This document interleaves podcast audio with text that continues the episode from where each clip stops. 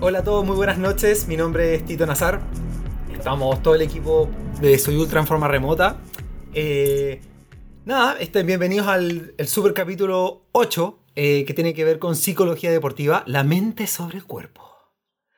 Sin antes, eh, para seguir avanzando, los invitamos, si se lo perdieron, el capítulo 7, que tiene que ver con la motivación e inspiración para movernos. Em, los participantes de este podcast eh, son los chicos, es todo el equipo, así que va a ser un capítulo muy bonito. Un saludo muy especial a Román, que va a tener, cada día le estamos dando más trabajo al pobre Román. Así es que gracias por eh, trabajar el sonido de forma tan asombrosa, Román, a pesar de nuestros eh, precarios recursos. Muchísimas gracias. Y nada, hoy día tenemos un invitado que estamos bien emocionados. Emocionados porque la psicología muchos de nosotros creemos que es como quizá una ciencia que todos estamos de acuerdo que es súper útil, pero sin embargo nadie la profundiza mucho, ni siquiera en forma de pincelazo. Y en Soy Ultra creemos que es una herramienta súper poderosa porque, como dice el título, eh, la mente está sobre el cuerpo. Es la mente la que mueve las montañas. Eh, el cuerpo es otra cosa más. Es otro elemento más que al final la mente domina. Em, para eso tenemos un invitado que su nombre es Víctor Cepeda, el psicólogo del deporte de la Asociación Chilena de Psicología Social del Deporte e instructor de mindfulness. Vamos a hablar un poco de eso. A algunos ya les suena quizá lo que es el mindfulness. Eh, lo vamos a dejar un poquito más para el final para desarrollarlo. Así es que no les quiero aburrir más. Eh, que queremos en este capítulo que especial, eh, especial control lo tengan las mujeres. Así es que no los aburro más. Te doy el paso, el pase el pase gol, Paola Castelvecchio. Me encantó este pase gol. Como las mujeres tienen el poder de la mente. Muchas gracias, Tito, y bienvenido oficialmente al Víctor. Eh, debo decir que es un mega honor para mí eh, meter la patita en este capítulo porque eh, yo personalmente creo que el tema de la psicología deportiva es algo poco desarrollado o un tema que está todavía poco explorado en Chile. Así que, Víctor, no sé si nos quiere dar una intro, presentarte y hablarnos un poquito a grande rasgo de, esta mega rama de la, de la psicología. Bueno, primero que todo, gracias a ustedes por la invitación. La verdad que me puso muy contento en el fondo de haber recibido la invitación porque es un, bueno, ustedes son una, una página, ¿cierto? Una, practican el, ultra trail. Y a mí la verdad que me gusta mucho, uno de los temas que más me apasiona la psicología del deporte tiene que ver con todos los aspectos como de entrenamiento de la resistencia humana. Entonces, eh, en ese sentido, ojalá pueda ayudarlo lo más que pueda con, con mi experiencia. Yo también, bueno, yo fui atleta durante casi 11, 12 años, corredor de medio fondo, hice algunas carreras de trail, no, no, tantas, pero la verdad que, como les digo, el, el, tema de la resistencia humana, de los aspectos psicológicos de las pruebas de resistencia, me, eh, siempre me llama la atención y estoy buscando investigaciones y formas de trabajarlo. Así que, ¿qué les puedo decir eh, en respecto a lo que tú me dices? Yo generalmente, por ejemplo, cuando parto una, una capacitación de entrenadores, pregunto quiénes son los ¿quiénes consideran importante la psicología del deporte? El 100% de las manos se, se levantan. Cuando digo, ¿quiénes han establecido objetivos psicológicos en su planificación? Lo han hecho conscientemente, han agregado objetivos. Y ahí las manos se reducen, pero significativamente.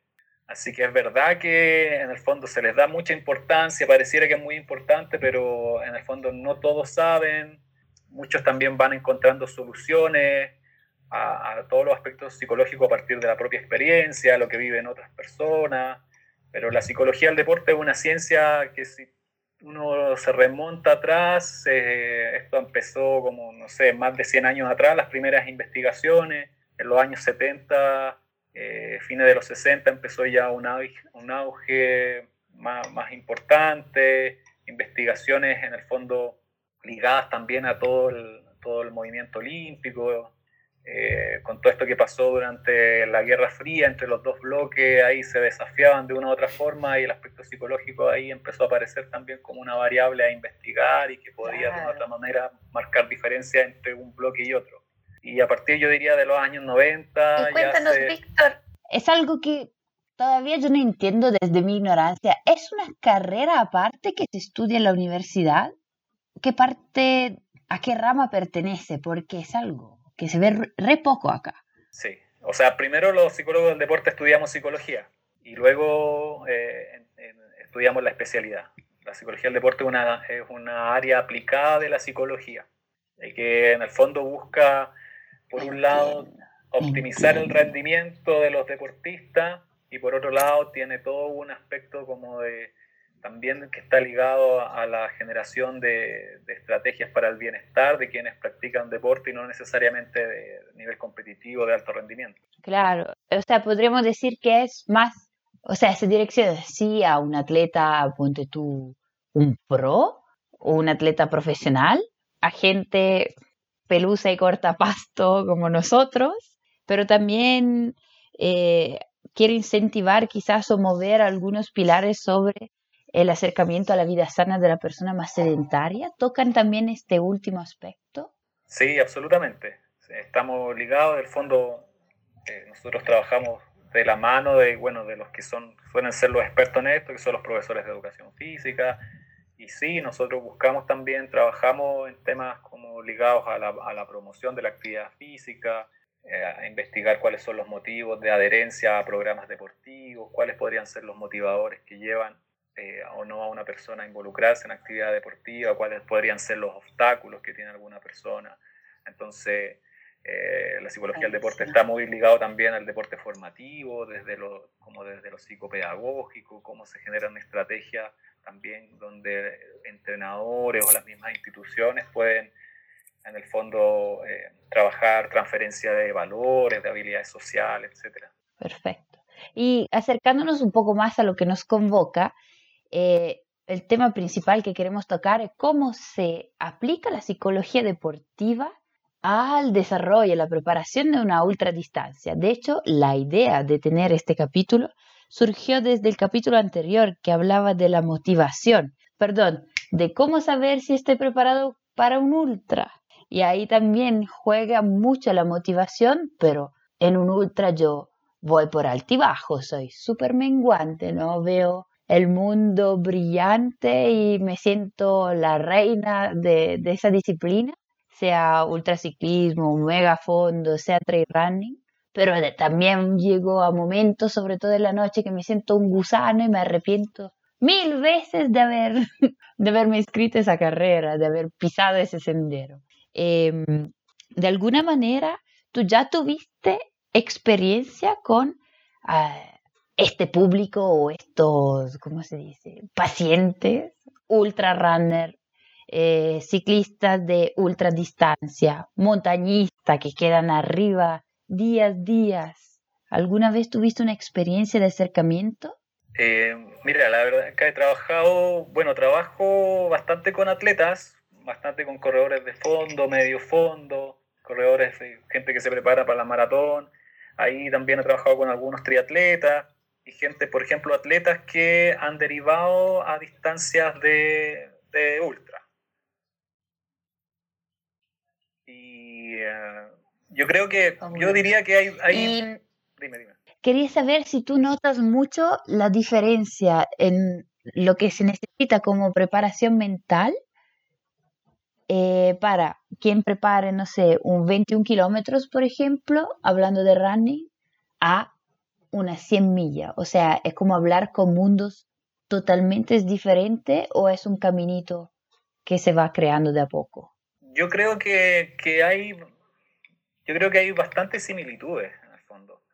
Obviamente que, que eh, las experiencias que se pueden vivir en una, en una distancia más larga, quizás los maratonistas alguien que corre 10 kilómetros no alcanza a vivirla, como por ejemplo eh, eh, no sé, en una distancia larga tú, corres de noche, a veces estás, eh, duermes poco, tienes privación de sueño.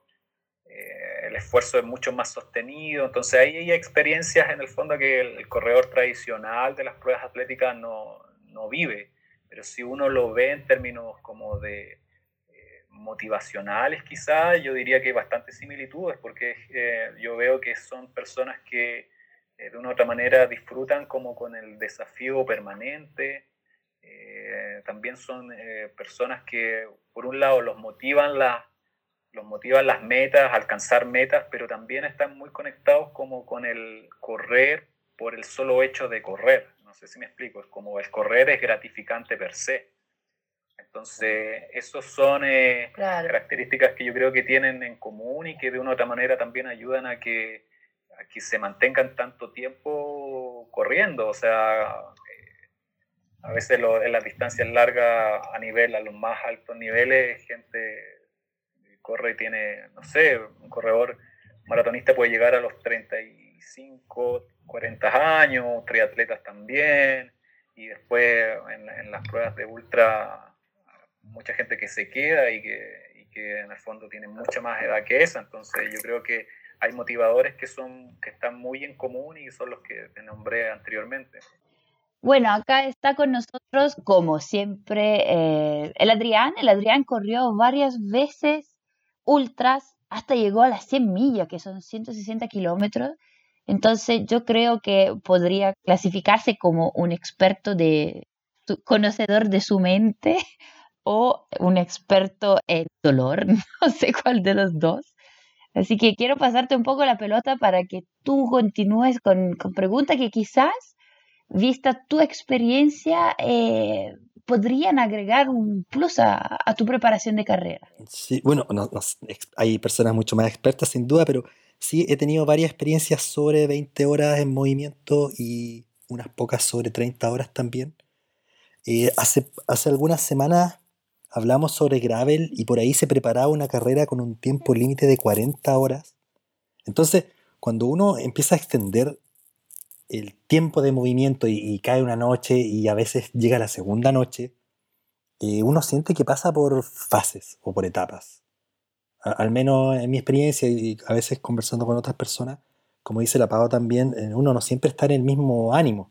Entonces, no sé si eh, hay alguna teorización de los estados por los que pasa el cerebro durante un esfuerzo de larguísimo aliento.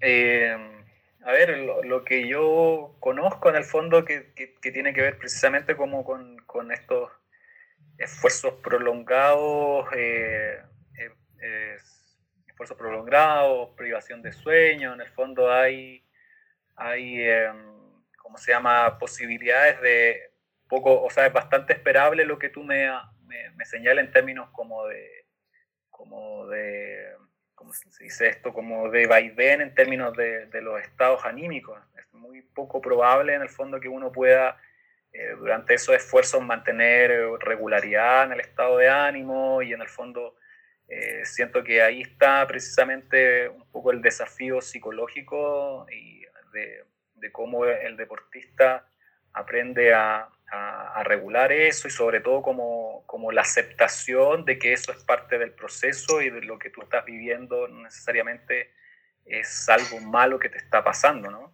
No sé si... Como que esa parte, claro, esa parte, el bajón, eh, uno sabe que va a pasar en algún momento. Y cuando llega, bueno, aquí está el bajón. Es muy difícil que no pase a lo mejor.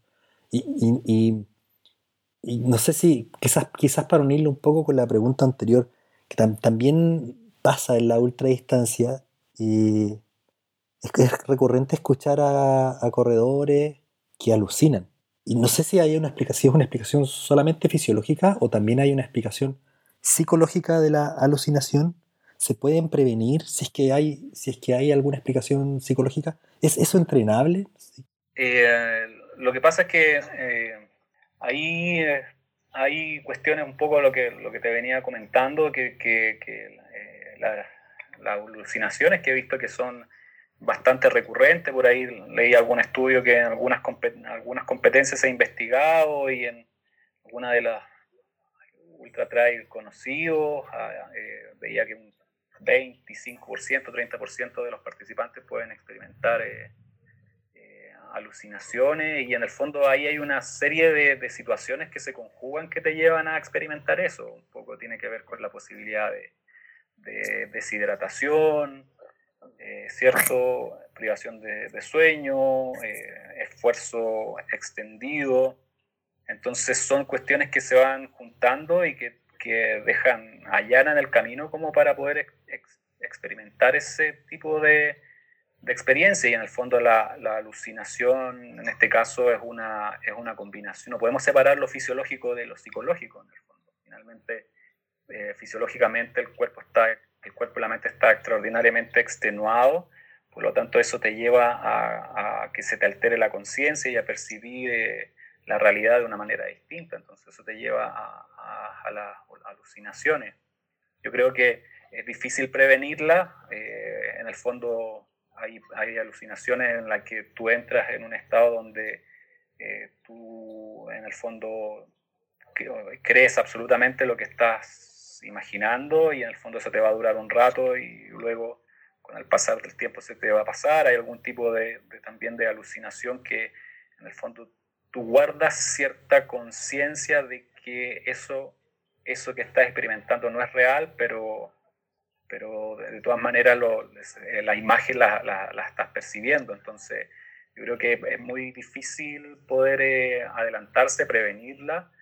Eh, lo, que, lo que sí hay que tener tranquilidad de que cuando que eso va a pasar, después que a medida que, que, el cuerpo vaya descansando, hay algunos reportes que hablan que entre 24 y 48 horas después de haber terminado un ultra, todavía podéis tenéis posibilidades de experimentar alucinación, pero después oh. de eso eh, vuelves, a tu, vida normal y, en el fondo, obviamente, una experiencia eh, que pocos, no, no, no, toda la gente lo, lo, vive, pero en este caso, como no está asociado a ninguna otra patología, como podría ser eh, esquizofrenia y otras cosas, en el fondo es una experiencia que una vez ya llegado al descanso va a pasar.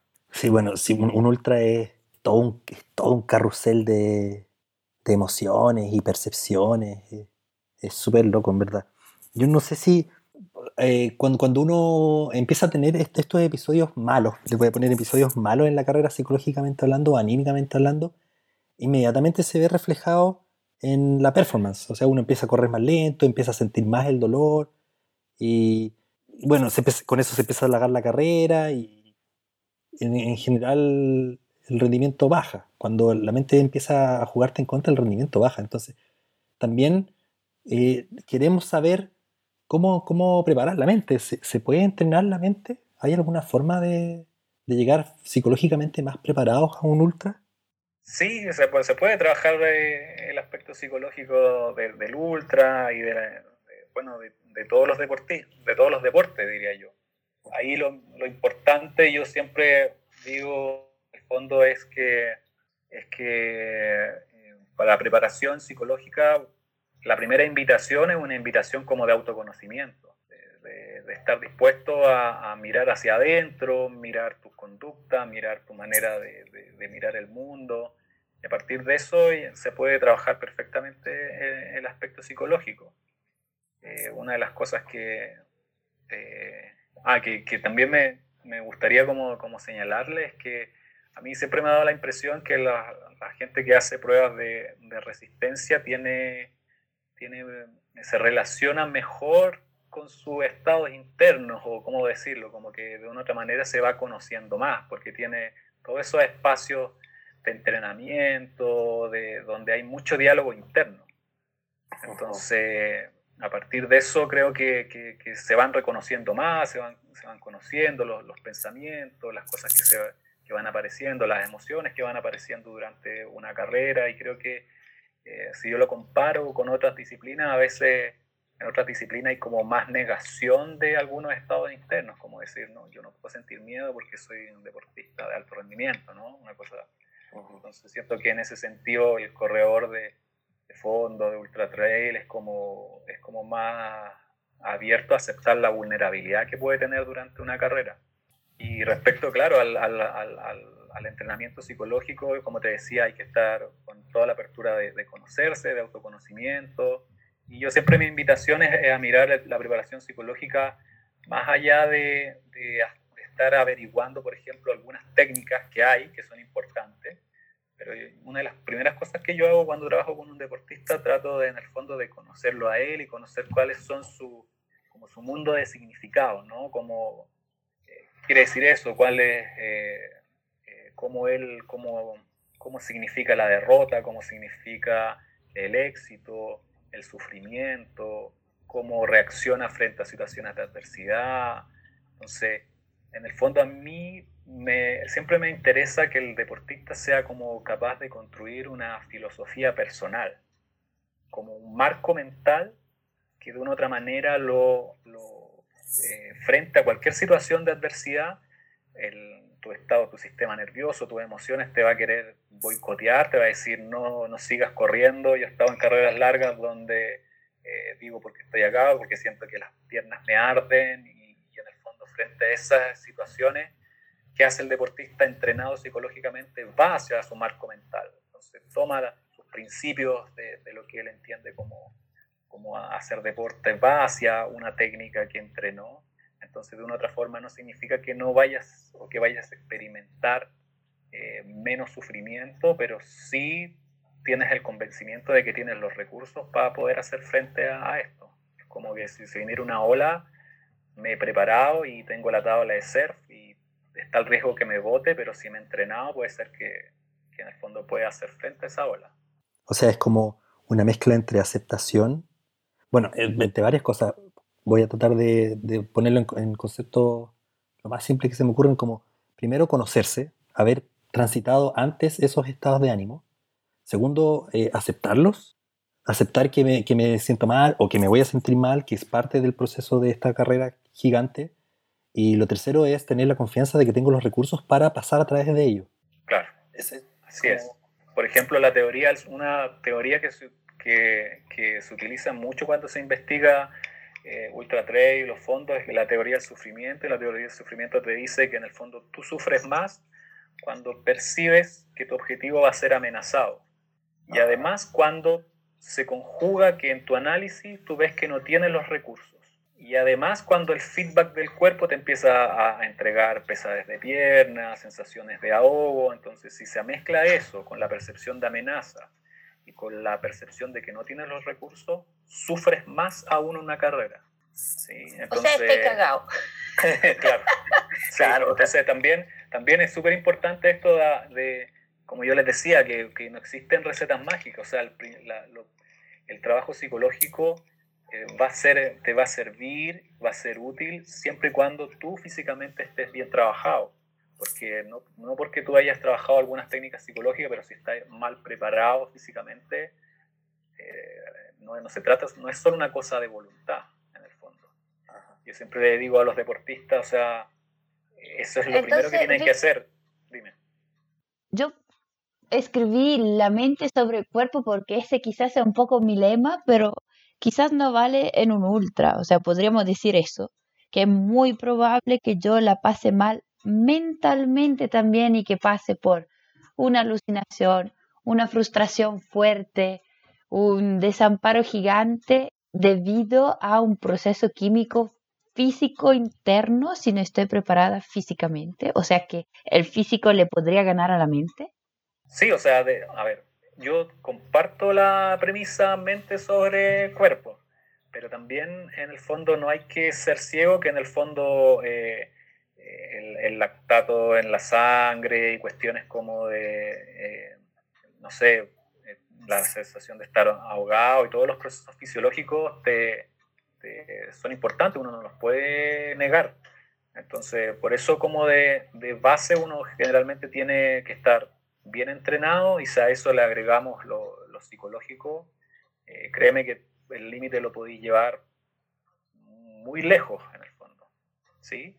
De hecho, hoy día los estudios te, dicen lo siguiente.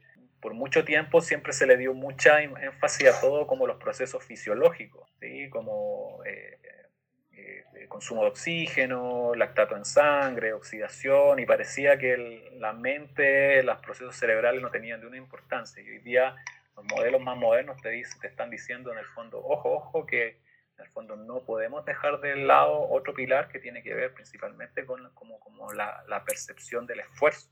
¿sí? Y la percepción del esfuerzo es como una, es una construcción subjetiva.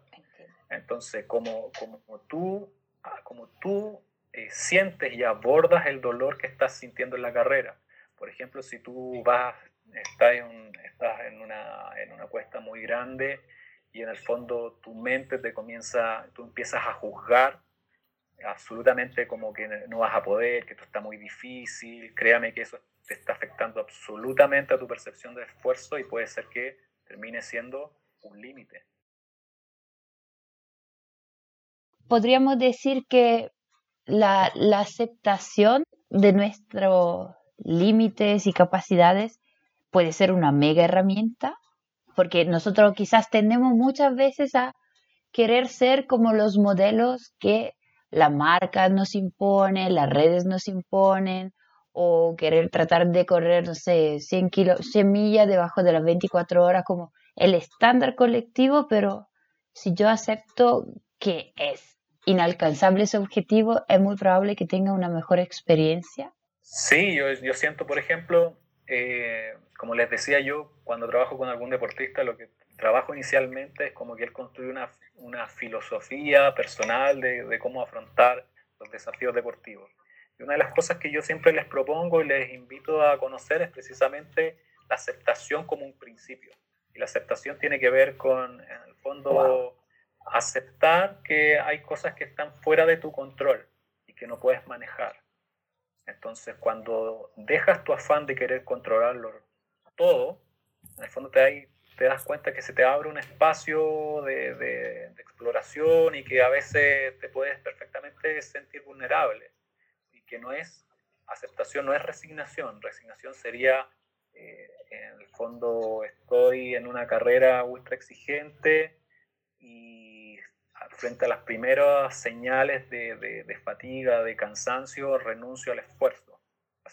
A eso sería resignación. La aceptación sería, bueno, acepto que esto está acá, no, no lo voy a, no, no, voy a perder el tiempo en, en la rabia o, o, en rumiar pensamientos que me gustaría que esta sensación no estuviera, porque cuando uno entra en esa dinámica, vive la experiencia con mayor sufrimiento. Si la acepto que está ahí comienzo a, como a convivir con ella, en el fondo como que dejo ir, suelto ahí una presión extra, que de una otra forma incide en tu percepción del esfuerzo. Hermoso. Entonces, un deportista tiene, to, tiene que hacer todo aquello que de una u otra forma reduzca su, su percepción del esfuerzo. Y hagamos un ejemplo. Está súper súper claro y es como me, me, da la idea de que sea algo pacífico, porque uno siempre sufre, o por lo menos yo. Yo soy, quizá por ser italiana, súper pasional y entonces enojona. Y después pasa a ser, ¡guau! Me siento la más fuerte del mundo, como que paso por muchas fases y si me imagino haciendo eso mientras corro, como que me imagino en paz. Pero, pero, siempre hay, yo creo, en el mundo de, de las carreras largas, el cuco, el gran miedo de muchos es el DNF, el did not finish, el tener que abandonar la carrera o por razones técnicas porque no alcanzaste a cumplir con los tiempos de corte de la carrera o porque te sentiste mal o porque tu mente falló. Entonces, ¿cómo, recomiendas tú enfrentar ese, esa derrota? Porque finalmente en términos deportivos es una derrota. Cuando yo quizás me preparé a la perfección según mis criterios, estaba entrenadísima, tenía un plan de alimentación perfecto, conocía muy bien el recorrido de la carrera y quizás mi mente me cagó. ¿Qué, qué hago para no estar malísimo un mes? Es que yo, yo siento, por ejemplo, algo que yo hago con los atletas siempre, con los deportistas, es un ejercicio súper sencillo. Algo que en una hoja la dividan por la mitad, ¿cierto? Queda una línea y pongan eh, aspectos positivos y negativos que le puede pasar una carrera o aspectos positivos o negativos que le entrega el deporte, ¿sí? Entonces hago que en el, ahí más cerca de la línea me anotan todos los aspectos más positivos que le entrega al deporte, como cerca de la línea divisoria de la hoja. Y también en el lado negativo, lo más, lo más ingrato que te entrega el deporte o que te puede entregar una carrera. Entonces, de una u otra manera lo que les digo es que, claro, la mente, como seres humanos nosotros respondemos mucho al principio del placer, ¿no? Nos gustaría estar todo el rato en lo, en lo lindo, pero, pero en el fondo la, la, eh, la vida no, no, nos entrega todo el rato eso, y a veces lo que más nos hace sufrir es la idea de aferrarse a todo eso bonito. Mm.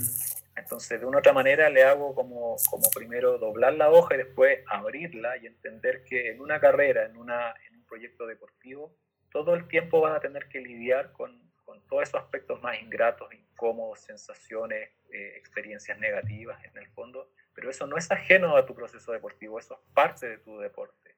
Entonces tienes que saber integrarlo y no verlo como algo externo, es como lesionarse. Cada vez que uno está, va subiendo de nivel, cada vez está más, en una, más cercano a una línea ahí eh, delgadita entre estar muy poderoso y lesionarte. Y esa línea, mientras más nivel tienes, más delgada es. Entonces ahí la invitación es a mirar eso. Cuando te lesionas, no es que el destino, no es que, no, es que eso es parte de tu deporte y es parte de las cosas que puedes experimentar. Entonces, intégralo. ¿sí? Y por otro lado, un poco... O sea, vuelves al concepto de aceptación. De aceptación, sí, ahí hablamos de aceptación y, y en el fondo también tomando lo que tú me dices, una de las cosas que yo también recomiendo mucho a los deportistas, sobre todo de carreras largas, es ojo con las expectativas. Las expectativas deterioran mucho el rendimiento y sobre todo esas expectativas cerradas, ¿no? Entonces yo cuando vaya en el kilómetro tanto me tiene que pasar eso. Entonces si voy en el kilómetro tanto y mis sensaciones físicas no son esas, empiezo a dudar, empiezo a algo malo me está pasando, no voy a llegar. Entonces como como que de una otra forma es como una profecía autocumplida. Si no llego, no tengo las mejores sensaciones ese kilómetro, significa que voy a, que ya la carrera está, ya se fue. Entonces, una de las cosas que el deportista tiene que aprender a trabajar con expectativas muy abiertas. En el fondo, no a ponerse ideas de que, en el fondo, estar preparado a cualquier escenario. Y si yo voy con una expectativa muy cerrada, finalmente esa expectativa es una idea y es una idea que se puede transformar en un obstáculo mientras yo voy corriendo. Comprendo. Es como, es como desprenderse del resultado y fijarse completamente en el proceso nomás. Absolutamente. Y... Eso, es, eso en psicología, sobre todo en psicología dedicada, o psicología que hoy día se llama, o, psicología eh, que también se, se, se, trabaja mucho con deportistas de, de distancias largas, eso se llama experiencia autotélica, ¿no? O incluso se habla de se habla de personalidad autotélica y en el fondo son aquellas personas que son capaces de disfrutar algo por el solo hecho de disfrutarlo y no por estar esperando un logro. Entonces el hecho de soltar el logro un poquito te da más posibilidades de, de fluir mientras lo haces. ¿Y tiene algo que ver, o no? Ahí aquí soy ignorante. ¿Tiene algo que ver con el mindfulness deportivo? Sí, absolutamente. O sea, de, una u otra forma, todo lo que estamos hablando hasta ahora son principios que, que son del mindfulness, que vienen del, del, mindfulness deportivo. Que en el fondo el mindfulness es una, puede ser entendido como una práctica, como un proceso psicológico. es un proceso psicológico en el sentido de que es una, eh, así como las emociones son un proceso psicológico, la memoria, el pensamiento, mindfulness o atención plena es la cualidad que tenemos los seres humanos de llevar nuestra atención al pleno presente. Eso a veces, nosotros lo hemos conversado, eso a veces como que pasa, como que pasa solo en las carreras. Hay momentos en las carreras que, coincidíamos en algunos episodios, que son aquellos quizás en los que más disfrutamos, en que estamos súper conscientes solo del paso siguiente que tengo que dar. Y me olvido de todo el resto y, el tiempo pasa como, como que no nos damos cuenta del, del tiempo, la percepción se distorsiona. Y eso, y eso también tiene como un, constructo psicológico que, que, se llama, me imagino que a lo mejor lo han escuchado, que se llama el estado de flow. flow. Sí, que es cuando uno fusiona muy bien la, la atención precisa en la acción que estoy realizando. Entonces, en el fondo estoy totalmente absorbido por la experiencia, sin preocupación por el logro, sin, sin juicios internos. Entonces, lo que hace precisamente, una de las consecuencias de eso es distorsión del tiempo. Ni me di ni cuenta cómo pasó la carrera. De repente hay atletas que me dicen, mira, ¿y esto era? Porque en el fondo dejaron de, de juzgarse si iban a ganar, iban a perder, si estaba tal rival o no, si iba a costar o no, porque se hicieron uno con la, con la propia experiencia. Oye, y entonces, no sé, una, una posibilidad de, de preparar mi mente para esfuerzos físicos, y aquí lo voy a extrapolar, extrapolar esfuerzos quizás en la vida, sería practicar la práctica de mindfulness Sí, para mí, para mí es una tremenda herramienta.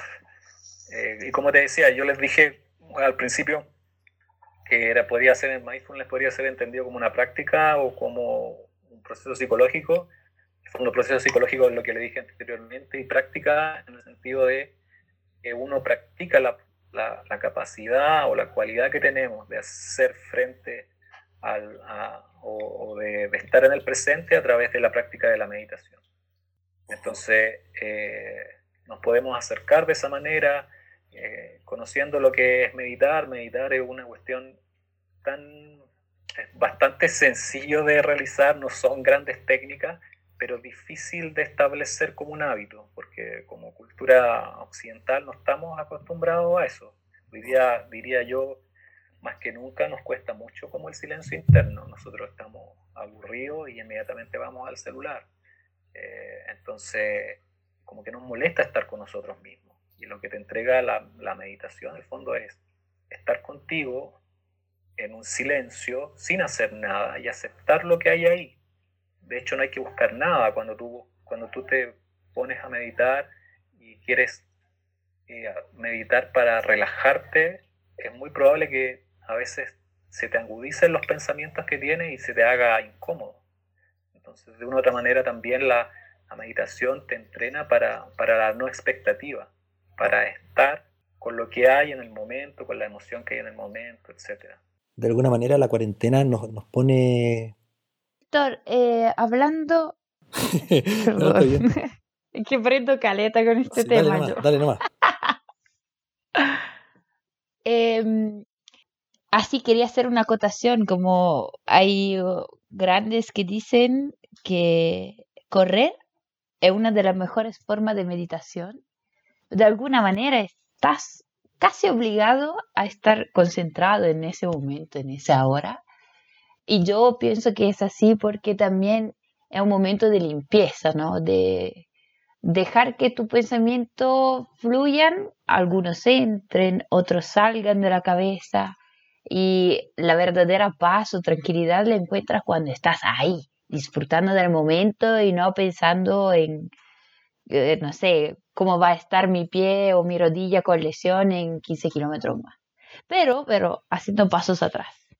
Si correr es un, tipo, perdón, de meditación y el mindfulness te, guía hacia esa vivencia del momento, ¿cómo puedo medir los resultados. Porque a lo largo, o sea, viendo desde lejos es como una forma de entrenamiento, pero Víctor, ¿cómo es posible medir unos resultados tan intangibles? Claro.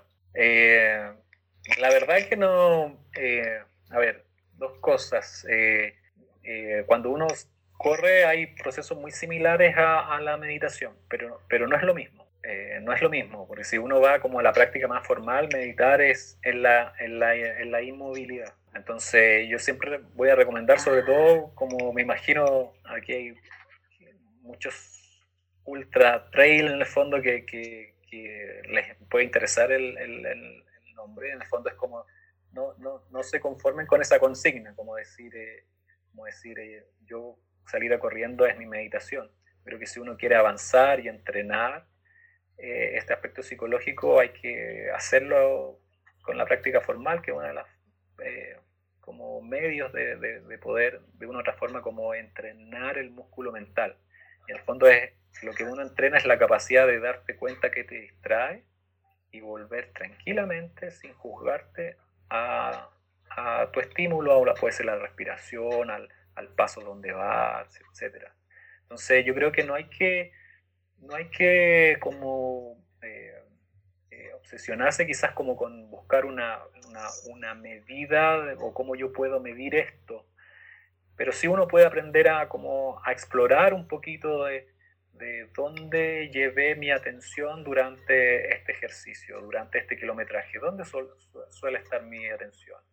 Estuvo en el proceso, estuvo en la pisada, estuvo en la ruta, estuvo mucho en el diálogo interno, me juzgué mucho si hice o no la, si lo estaba haciendo bien o mal.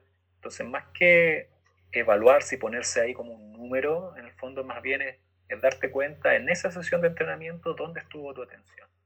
Así que yo les sugiero, y si quieren también yo se los puedo enviar, en mi Instagram personal, hace poco diseñé precisamente como una pauta de orientación eh, de, de dónde, para que el deportista aprenda a observar durante una sesión de ejercicio dónde estuvo su atención. Pero no es con el ánimo de, de evaluarse y de ponerse notas, sino tan solo con el ánimo de de darse cuenta que hoy día estuve más distraído, hoy día a lo mejor estuve más concentrado.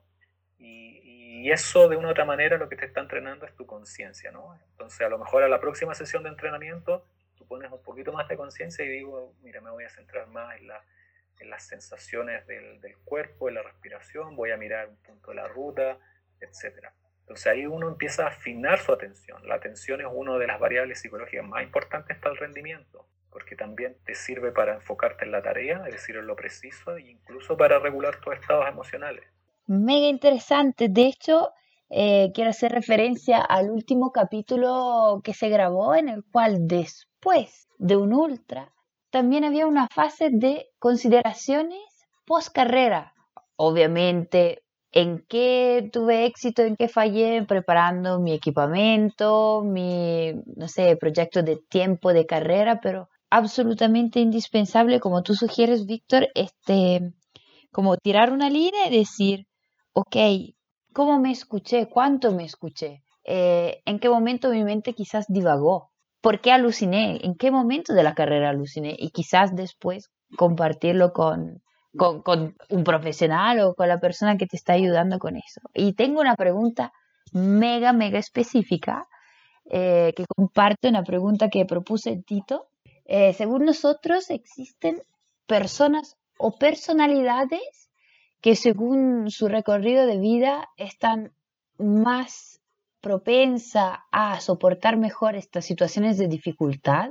Eh, no sé, porque tu mamá te dejó jugar afuera verano, invierno con nieve, noche y día y estás acostumbrado al frío, a la oscuridad, a jugar solo, a no tener miedo, si eres un tipo medio silvestre, como que yo creo que de alguna manera estás acostumbrado a estar solo frente a las adversidades, mientras gente que quizás, eh, no sé, se crió con el grupo familiar muy fuerte, un grupo de amigos, eh, no sé, practicando deporte colectivo, ¿Existen o tú notas patrones diferentes en estos dos tipos de personalidades o personas que se criaron de manera totalmente diferente?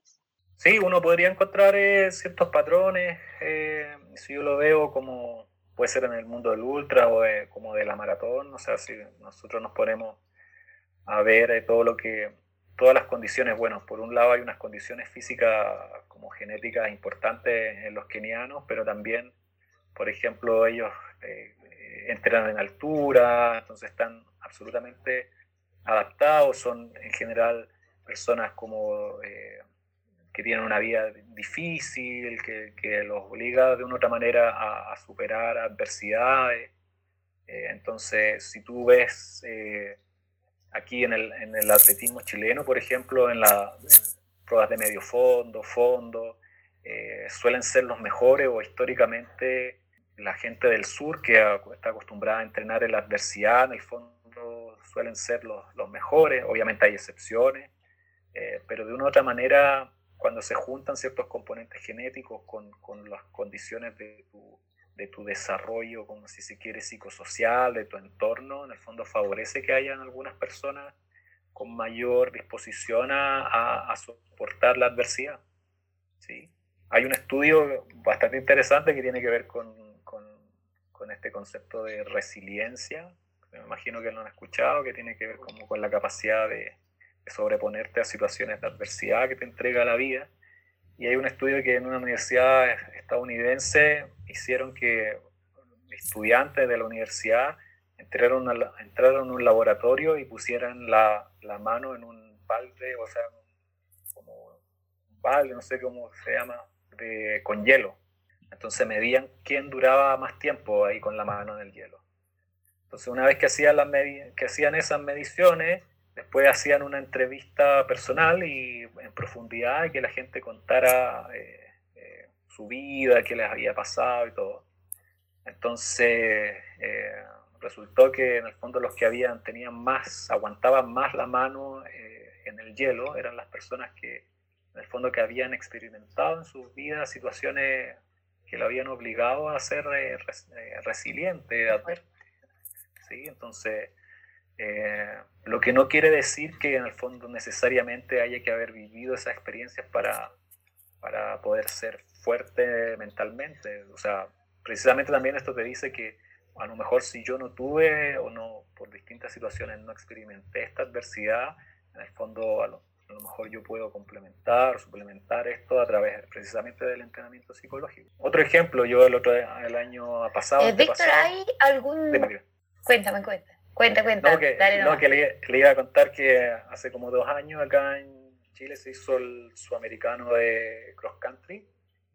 Y me di cuenta que en el fondo eh, ese, ese, ese año arrasaron, eh, sobre todo en lo femenino, eh, Perú, Ecuador, y yo veía que en el fondo tú veías a las corredoras que en términos de biotipo no, no eran no eran muy distintas a, los que, a las corredoras de, Chile.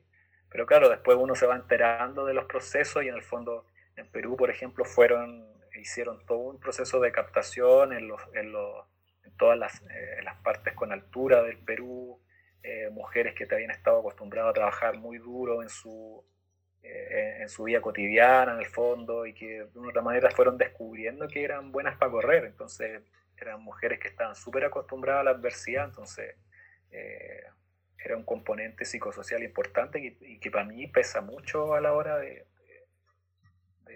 de, quién gana o, quién no gana, digamos. Súper interesante el dato, como que yo creía que tenía peso, pero no tanto.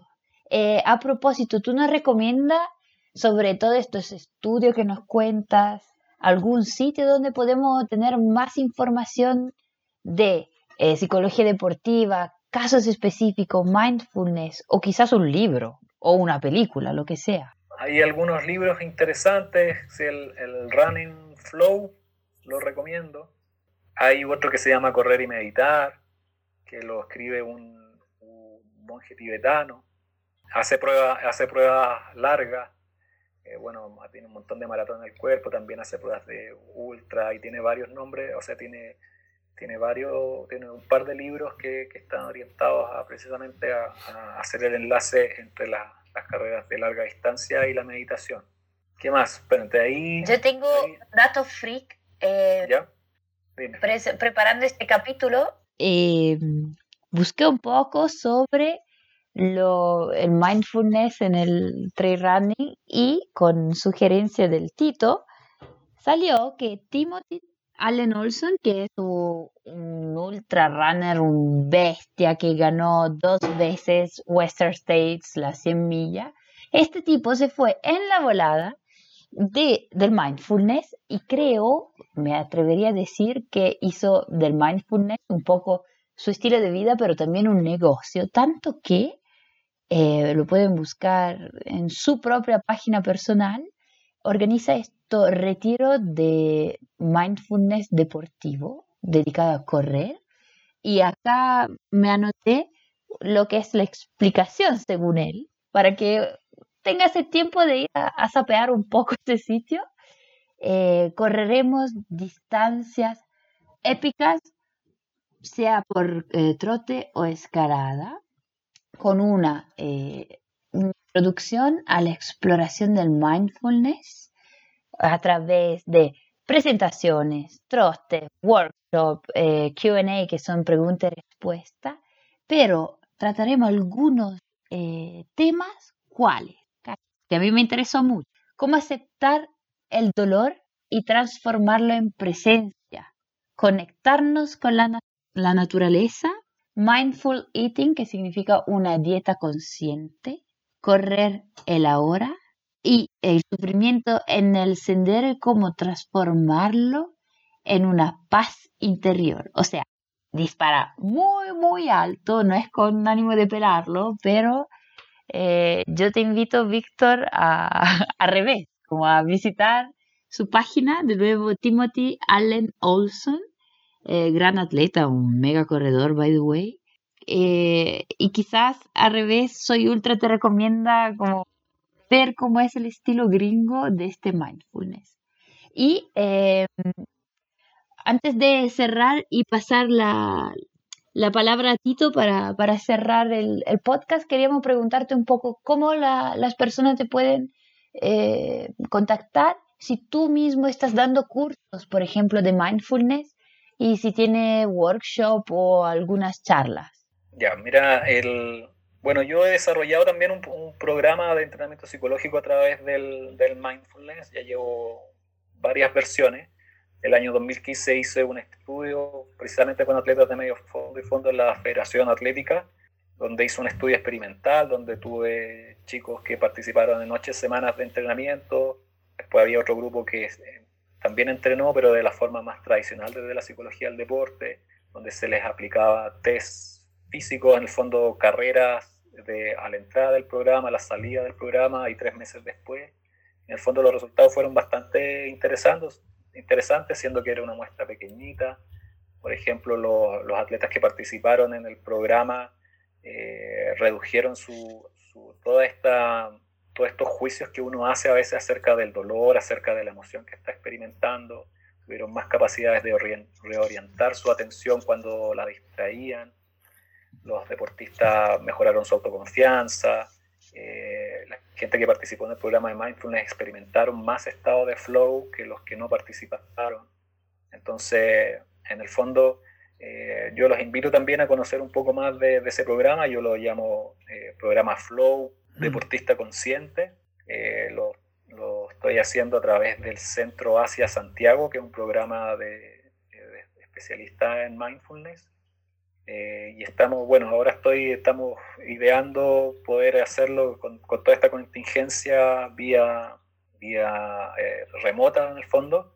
Así que en dos semanas más voy a tener a través de mi Instagram y a través de la Federación Atlética de Chile, voy a dar también una, una charla ligada al mindfulness que se denomina algo así, ¿por qué sufren los atletas? Entonces, en el fondo voy dando alguna idea desde el mindfulness de dónde radica el sufrimiento eh, subjetivo de, los atletas cuando practican su deporte. ¿Sí? Así que, y en términos de, eh, recomendación de libros, hay un libro interesante que se llama The Power of Mindfulness, que entrega un también ideas acerca de un programa bastante interesante. Y después hay otro libro también muy bueno que se llama Quiet Place for Athlete. Si quieren ahí. Hagamos una cosa, después en el cuando hagamos el lanzamiento oficial de este podcast, eh, vamos a poner eso en el posteo. Entonces así la gente después no queda así como, ay, ¿qué es lo que dijo? ¿Cuál es el libro? Así que Así lo podemos compartir y que por último después lo ponemos en la historia. Igualmente yo estoy pensando que por ahí en las historias, algunos datitos sabrosos que han salido, eh, irlos dejando por ahí, en los libros que recomiendas y todo. Hagamos eso. Oye, se me, se me ocurrió una idea. Y para variar estoy improvisando. ¿Voy? Voy. Qué pido permiso. Vale. Eh, Víctor, mira, lo que pasa, yo creo que esto fue como una excelente forma de, de hacer una intro a la importancia de la mente sobre el cuerpo, que es como, de nuevo, partimos así y ahora quizás recapitulando es que sabe, todos la inmensa mayoría de las personas acordamos que la mente mueve el cuerpo, y, pero al final nos preocupamos más del cuerpo que de la mente. Entonces el resultado es que las mentes se quiebran y los resultados no son nunca los óptimos por lo mismo. Eh, acotado eso, se me ocurrió la idea que eh, para, vamos a hacer eventualmente, si tú quieres, por supuesto, si no, te, pero te vamos a comprometer porque estamos improvisando y, y esto va a quedar grabado. Vamos a hacer unas rondas abiertas de preguntas en la historia de, de Soy Ultra y que la gente te quiera hacer preguntas. Entonces, pues agarramos un puñado de ellas y ojalá las podamos desarrollar. Entonces, así igual interactuamos con las personas, pero las personas también te preguntan cosas como más, eh, más, más personales, pero que intentemos de generalizarla, generalizar, generalizarla que a todos nos pasan. Por ejemplo, no sé, cómo lidiar con el exceso de sueño. Bueno, no sé, obviamente vamos a responder cosas lógicas como dormir bien la noche anterior, pero en el fondo quizá ahí te podría yo preguntar algo más interesante de algún ejercicio de mindfulness o alguna forma de cómo controlar las ansias para que en el fondo yo pueda dormir tranquilo y no me ponga a pensar en la carrera que me espera en 8 horas más. Ahí de hecho, por ejemplo, tenemos una pregunta que creo que es buena. ¿Qué te parece? Sí, súper. Está buena, ¿no? Súper. Cuenten conmigo. Buena. Perdiste, lo dijiste, así que estás comprometido. Pero te vamos a dar un tiempo de descanso, lo prometemos. Em, Víctor, gracias por tu tiempo. Eres eh, muy simpático. Eh, demasiado agradecido por, por haber aceptado esta invitación. De verdad estamos súper emocionados porque queríamos hace rato buscar un, psicólogo que fuese de confianza, que, que en el fondo tuviera el, el, currículum y los estudios para poder en el fondo hablar con autoridad. Em, así es que de verdad eh, para la comunidad es sumamente eh, apreciado. Me atrevo a decir que esto es súper pionero, o sea, no sé. Yo creo que nosotros como grupo estamos súper eh, orgullosos, pero a la vez agradecidos de que en el fondo de que estamos tocando temas que, lo mismo que dijimos en la intro, sabemos que están, pero nadie los quiere atacar, porque en el fondo igual logísticamente hay mucho trabajo que hacer, hay tiempos que coincidir. Así es que a cada uno de los que están en este momento en el audio se les agradece mucho porque al final esto podría ser un rato de descanso, de distracción o de otra cosa. Y sin embargo, creo que estamos creando un material que de verdad es muy bueno. de verdad muy pionero en el país. Así es que muchas gracias a todos, pero en este caso, por supuesto, especialmente al Víctor. Ya, pues gracias a ustedes. Yo, como les decía, súper contento que, de, que me llamaron. Eh, eh, un tema que me apasiona igual que ustedes. Eh, así que, en el fondo, lo que yo pueda ayudarles cuenten conmigo. Gracias, viejo. Eh, sin antes, o sea, tenemos que, por supuesto, agradecer a los que empujan este, esto, esto. Somos, está el equipo Soy Ultra, pero detrás hay gente también bailando con nosotros. Eh, un abrazo fuerte a Squeezy Sports Nutrition. Eh, el Instagram es Squeezy Sports Nutrition Chile. Ahí tienen alimentación de buenísima calidad. así es que los invitamos a que conozcan más la marca. Por supuesto, a los a los cariñosos. Todos aquí adoramos a KMP. Así es que Kinesiología y Medicina Preventiva, kmp.cl. Los chicos están trabajando a full. Em, están haciendo atenciones online a arroba kmp-oficial. Y ahí pueden por último mandar un mensaje directo y pueden pedir el WhatsApp o pueden ver cómo coordinar esa asesoría en forma remota. Así como me lo preguntó de hecho la Paula hace unos días atrás cuando salía a hacer unos trámites a comprar a la farmacia. Dijo, oye, ¿cómo agenda con KMP? Bueno, arroba KMP-oficial. Eh, Hand Mountain Chile. Eh, otra cosa muy bonita. Se sorteó ya la primera placa de Torre del Paine. Eh, la ganó Nicolás Vázquez Contreras. N-Vázquez-83. Se ganó la placa. publicamos hace poco la historia. Quedó preciosa. Y de hecho quedó tan preciosa que yo también le escribí a los chicos Hand Mountain y me estoy armando un set de montañitas que quiero poner en una repisa en mi lugar. Así es que. Uno no se puede controlar, uno se puede controlar. es que eso pasa cuando crees en las marcas que te apoyan, ¿no? ¿no? Pero oye, pero eso es bueno, porque al final eh, cumplimos con la filosofía Soy Ultra, nos apoyamos con marcas que realmente creemos tanto que las consumimos. así que estoy juntando plata para hacer mis plaquitas de 15x15, así es que eso. Chicos, eh, agradecer eh, el Felipe, por supuesto también al fotógrafo, arroba Felipe Cuevas Foto. Eh, parece que ya las cuarentenas se están levantando, así es que seguramente los fotógrafos, los eventos, nosotros mismos estamos preparándonos para salir a la montaña, ojalá en una forma más mindfulness, menos perversa, menos, menos selfish, menos mezquina. Agradecer, muchísimas gracias. El capítulo 9, si todo sigue su curso, va a ser equipamiento ideal para el ultraciclismo. Así que ya estamos moviendo la logística de los invitados que vamos a tener para hablar de ultraciclismo. Exclusivamente un capítulo para los muchachos de las dos ruedas. Eh, me despido, nos despedimos todos. Sí, eh, igualmente no, se olviden de nuestras redes. nuestro Instagram es soy-ultra y tenemos un correo que nos gusta mucho que nos escriban a él. Cualquier pregunta o tema que les interese pueden comentarlo en estas redes. El correo es info.soyultra.com y por supuesto nos pueden encontrar en todas las plataformas de podcast existentes en el planeta Tierra. Maravilloso. Bueno chicos, muchísimas gracias a todos, muy buenas noches. Buenas noches. Buenas noches, gracias por la invitación. Buenas noches, muchas gracias. chao. chao. chao.